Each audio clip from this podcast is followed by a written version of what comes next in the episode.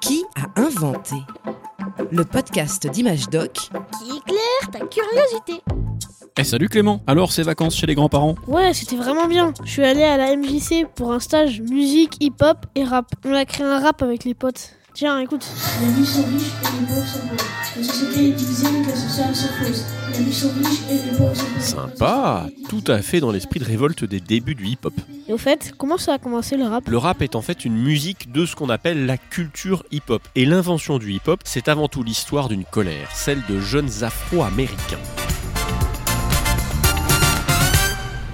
Dans les années 1970, un vent de révolte souffle sur le Bronx, un quartier défavorisé de New York aux États-Unis.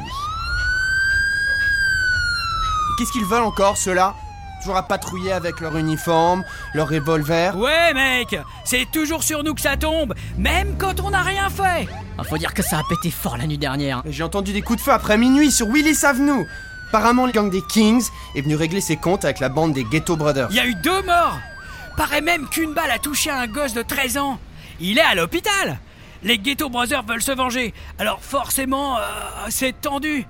Il y a des flics partout. Le maire a renforcé la sécurité Eh ouais, bah, plutôt que d'envoyer les flics, il ferait mieux de nous donner du travail, le maire. Qui viennent un peu voir ici, là. C'est la misère, ce quartier. Le Bronx, ce sont des immeubles de briques, des trottoirs défoncés, des terrains vagues, des centaines de milliers d'habitants qui vivent dans la pauvreté et la violence. La plupart sont noirs, on dit De afro-américains. toute façon, personne peut comprendre ce qu'on vit. Les jeunes se sentent rejetés, ils ont le sentiment de ne pas être écoutés par les responsables politiques. Ouais Le Bronx, c'est la zone interdite ici On dirait qu'on n'existe pas Tiens, regarde, il y a Cindy là. Salut les gars Eh salut Cindy Si ça vous dit, j'organise une fête dans la salle commune de mon immeuble. Venez, il y aura de l'ambiance. Mon frère Clive s'occupe de la musique. Rendez-vous ce soir. Ouais d'accord À ce soir, Cindy.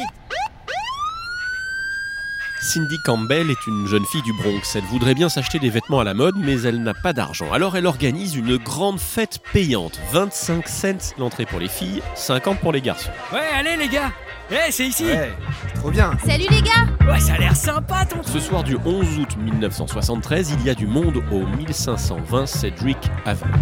Oh, ça groove là-dedans Ces fêtes de quartier, on les appelle les block parties. Celle-ci va changer l'histoire de la musique.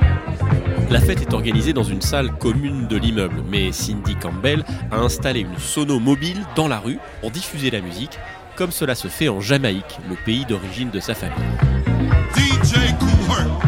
Clive, le frère de Cindy, s'occupe de passer les disques.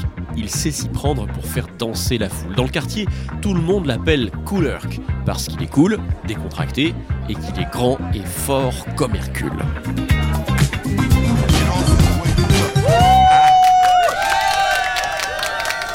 Eh les gars, ce mec est trop fort Une autre Encore This is DJ Cool Herc. Vas-y Cool Herc Fais-nous danser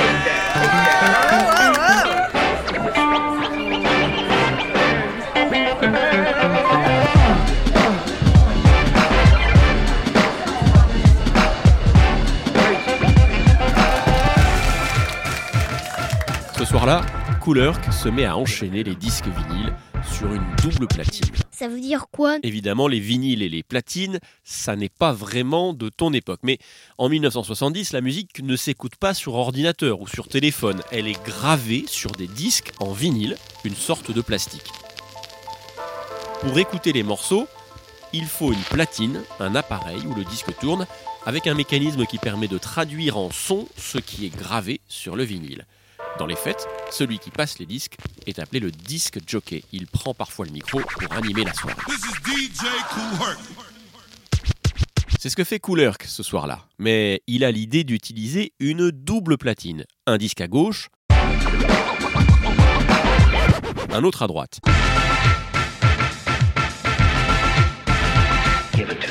Et il commence à s'amuser avec les différents morceaux. Plutôt que de passer des grands tubes soul ou disco de l'époque, il ne joue que les breaks. Les breaks, ce sont les passages sans parole. Il les enchaîne, il passe d'un break à l'autre, d'un morceau à l'autre, etc.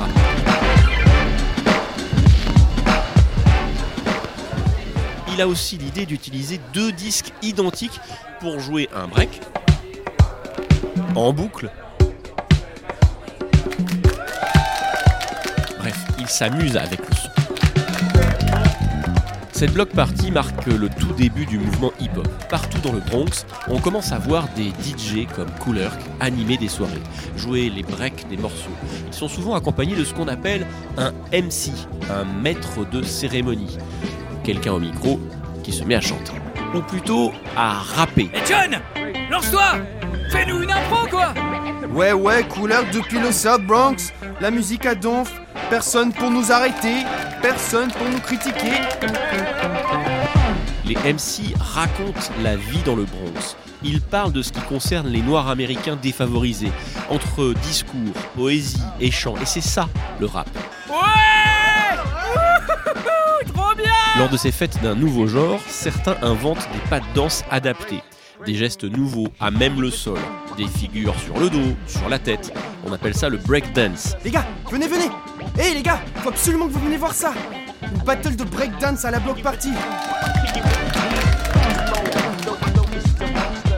Dans le quartier, d'autres se mettent à inscrire les noms des DJ ou des rappeurs sur les murs, ou leurs propres noms.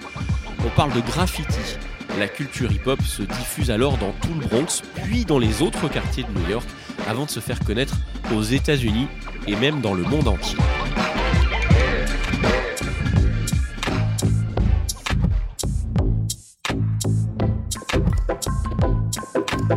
Tu l'entends, il suffit parfois de très peu de choses pour faire de la musique. Les jeunes des ghettos américains n'avaient pas d'argent pour s'acheter des instruments, pas de salle de répétition non plus. Mais avec quelques disques à la mode et un micro, ils ont tout simplement réinventé la musique.